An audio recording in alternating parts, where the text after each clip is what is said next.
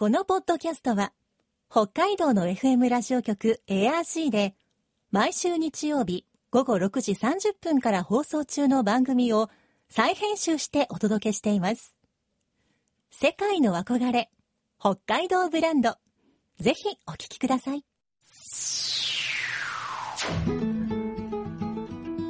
今、世界から注目される北海道。この番組では、北海道が世界に誇る自然、文化、産業などをピックアップ。北海道の持つ魅力や可能性をゲストの方に伺います。お相手は鈴木舞です。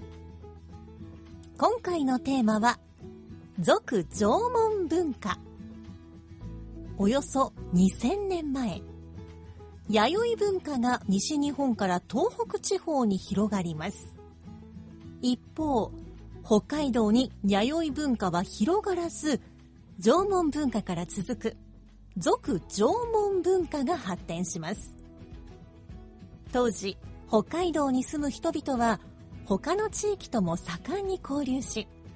南の弥生文化や北のサハリン、そして大陸の影響などを受けながら、本州とは違う北海道らしい文化を形作っていたと言われています。先週は北海道埋蔵文化財センターの鈴木誠さんに、俗縄文の生活について教えてもらいました。今週は、なぜ北海道で弥生文化が広がらなかったのか、そして、俗縄文文化の遺跡について伺います。今日のお話のポイント、鈴木舞のマイポイントは、札幌駅。世界の憧れ、北海道ブランド。この番組は、あなたの明日を新しく、北海道創価学会の提供でお送りします。神戸機財団法人北海道埋蔵文化財センター常務理事の鈴木誠さんにお話を伺っていきます。鈴木さんよろしくお願いします。よろしくお願いいたします。まあ、あの子供の頃それこそ社会の歴史の教科書を見てどうしてこう本州と北海道違うのかな？なんで北海道には弥生文化がなくてその後俗縄文文化になってるのかなというのがすごく不思議でしかもそこをちゃんと習わなかったような記憶があるんですけれどどうして北海道には弥生文化存在しなかったんでしょうか？そうですね。まあ結論から言うとですね、弥生文化をこう導入する動機というか魅力がないので重要しませんでしたっていうことになると思います。はいで、なぜかと言いますと、それは北海道は冷涼な気候がありまして、北海道の俗縄文の伝統が濃厚に残っていますと。あの、狩猟採集の文化においてはですね、えっ、と、実にあの、環境変動に柔軟に応答してですね、寒い時も暖かい時もあの対応していますね。ということで、えー人口が少なくて生態系が複層である狩猟文化っていうものはですね、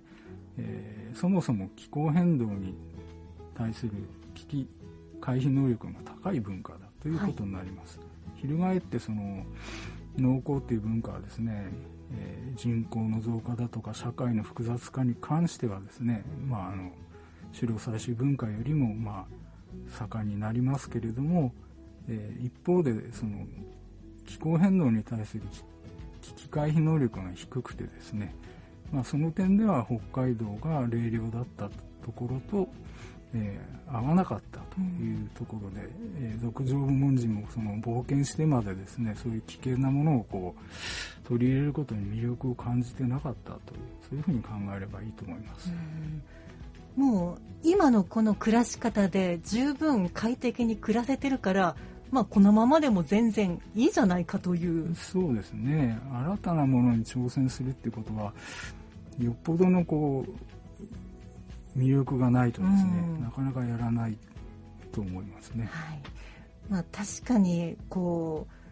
う農耕を始めてもお米育てても例外で全然取れなかったら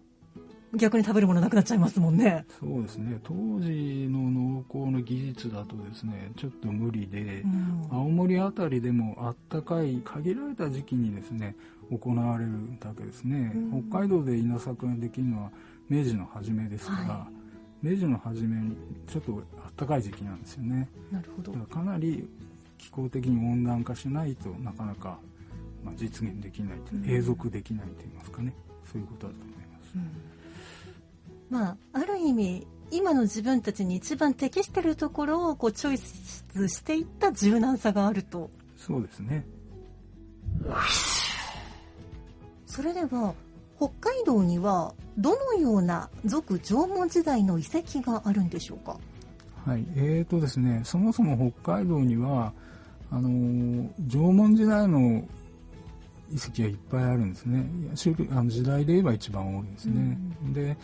まあ、俗縄文時代の遺跡っていうのは、まあ、数はそんなには多くないんですけれども、縄文時代の遺跡の種類と同じようなものが見つかっています。例えば、貝塚だったり、まあ、集落の跡だったり、まあ、墓地の遺跡だったりと。で、まあ、俗縄文時代の特徴的な遺跡の種類といえばですね、あの、仙石壁画のある洞窟遺跡っていうものが見つかっていて、うん。これはまあ、俗縄文時代特有の種類だと思います。はい。仙石壁画というのはこれどんな壁画ですか？えーとですね、あの、岩盤、まあ、洞窟の壁ですね、に、まあ、多分硬い、洞窟の壁より硬い石器でですね、まあ、まあ、溝状に掘るわけですね、うん彫刻のように。線を刻む仙線を刻。壁画。これ余市町の不ごっぺ洞窟とか、ね。小樽市の手宮洞窟、はい。こちらから発見された絵ですね、えー刻んだ国画や壁画これどんなものが描かれていたんですか？そうですね。あの、不ごっぺ洞窟を例にとるとですね、あの、えーその特徴はですね、あの、具象画ではなくて、そのイメージを抽象化した、まあ、抽象画なんですね。はいで、極めて抽象的なその図形的なものを除くとですね、人物を抽象化したものが、まあ大体4割で、意外とその獣とか船などの道具とか海の獣とかっていうのは少なくて、えー人間に関わる抽象画っていうのが、まあ、ほとんどを占めている。その中でもですね、まあ、大体人物が4割だとすると、そのほとんどがですね、まあ9割ぐらいですかね、えっ、と、仮装した人物の抽象画はいですね。で、仮装のう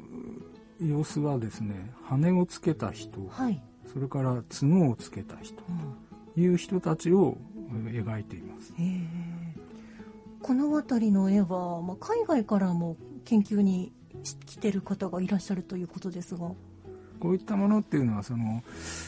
固有の地域、固有の時代を超えてですね、人間は何を表現して、うん。こう、何を、まあ、アートとしているのかとか、そういう部分にもこう、及ぶ分野だと思いますので、もちろん世界の人が関心を持っても不思議ではない対象だと思います。えーでは北海道の俗縄文時代の遺跡でよく知られているものどんなものがあるでしょうか？はい、そうですね。一つには、あの、函館市の江山貝塚、貝塚ですね。これは、墓地としてはですね、伊達市の臼も尻遺跡、それからちょっと時代が新しくなって7世紀代の俗縄文の、えー紅葉ぐらいの墓地としては、えー、恵庭の西島松小遺跡、はい。それから集落の大きなものとしてはですね、札幌市の K135 遺跡というものがありまして、はい。えー先ほど言及した、えー洞窟遺跡としては余市町の不合っぺだとか、えー、手宮洞窟とかそういうものがあります。この札幌市の K135 遺跡というのは場所からすると今の JR そうですね。札幌駅。はいはい。まあ、あたら拡張してる時に見つかったんでしょうか？そうですねあの駅を改築しましたよね、はいその時にあの、まあ、調査したらば、まあ、こういう大集落が出てきているおとーいうことですね。はい、じゃあその時に遺跡にあったものはこう発掘して移動させたということでしょうか？そうですね。あの現地で保存ができないので、まあ、あの記録保存という形で写真を撮ったり図面を撮ったりと。でその成果をですね、まあ、一つの本にして、えー各研究機関だとか教育委員会だとかに配布して皆様に情報をお送りしてですね。で遺物実物に関してはですね札幌市の方でですね保管して、えーとまあ、一部は展示されていますね中央図書館とか。はい。でまあその皆さんの勉強に使われる日を待ち望んで収蔵されていると。そういう感じですね。なるほどしかしあの普段利用している札幌駅の下からと思うとこう急になんかこうロマンだなという気がしてきますね。まあ意外なところといいますかそもそも俗縄文文化人が住みやすいところだったというそういうところなんだと思います。大集落というお話がありましたがじゃあ結構な人数がその辺りで生活していたんでしょうか？そうでしょうね。何人というのは非常に難しいんですけれどもこれはまあ相対的な比較になりますけれども計135で出るような遺物だとかの量だとかそのいろりの数だとかそういう数の多さからすると、まあ、他の遺跡に比べて、まあ、極めて多いというふうになります。なるほどいろりの数などから推測できる、そうですね、うん。したがってそのいろりを囲んで何人いたかっていうのは全然わからないので まあ大きな遺跡だろうと、そういう推測ですね。なるほど。では、えー俗縄文時代の遺物を展示している代表的な博物館や資料館どんなところがあるでしょうか？そうですね。あの俗縄文時代を専門的に展示しているところはあのないんですけれども、えー複合的に展示して他の時代と複合しているものとすれば伊達市の、えー伊達歴史文化ミュージアムだとか札幌市の里ランド展示室それから札幌市埋蔵文化財センターそれから北海道博物館が札幌市にありますね、はい。まあ江別市には、えー江別市郷土資料館北海道埋蔵文化財センターそれから北見では所遺跡の館それから東京大学所資料陳列館がありましてもちろんそのふごっぺ洞窟にもあの展示室がありますので、はいえーそれが代表的なものとしていいんじゃないでしょうか。うん私札幌市の埋蔵文化財センターやあとの北見市の所遺跡の館などは行ったことがあるんですがあの展示だけじゃなくてすごいこう皆さんがこう研究して今もまさにこう調べてますよっていうなんかそういう感じがすごくあいいなと感じた覚えがありますね。そうですねあのそういった途上の問題がですねなかなか本になったりもしないものでなおさら見に行くということはあの新しい情報が入っていいかと思いますね、やはり実際にそこは皆さん肌で感じてほしいと。そうですね